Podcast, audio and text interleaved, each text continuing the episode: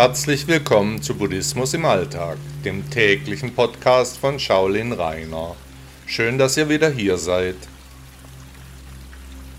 Diese Episode meines Podcasts ist in meiner Urlaubszeit entstanden, weshalb hier eine Maschine die Texte liest. Die Frage ist, wie wir mit dem Warten umgehen. Das Leben besteht aus Warten. Die Frage ist, wie wir mit dem Warten umgehen. Ständig warten wir auf dieses und jenes. Auf den Termin beim Arzt, auf den Feierabend, auf unseren Partner, darauf, dass die Kinder nach Hause kommen, auf den Urlaub, darauf, dass die Schmerzen nachlassen, darauf, dass wir gesund werden, immer warten wir auf etwas.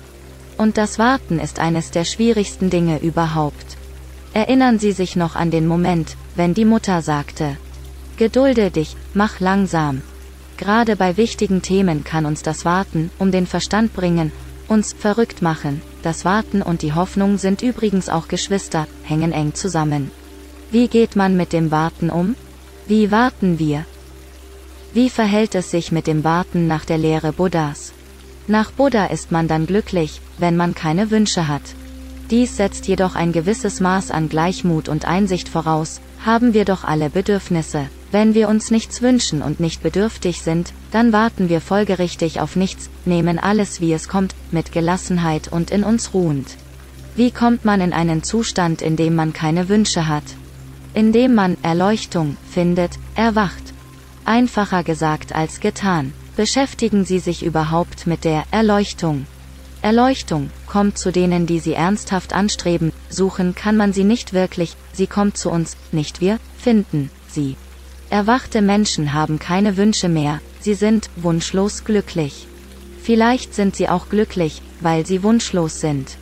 Alles hängt zusammen, die Reise zur Erleuchtung ist eine sehr individuelle, es gibt dafür keine Gebrauchsanweisung. Niemand kann Erleuchtung lehren, nicht einmal Buddha.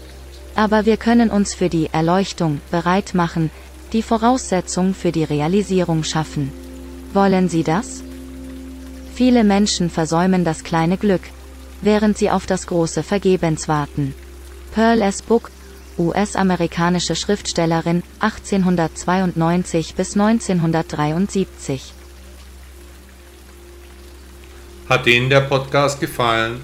Danke, dass Sie Buddhismus im Alltag gehört haben.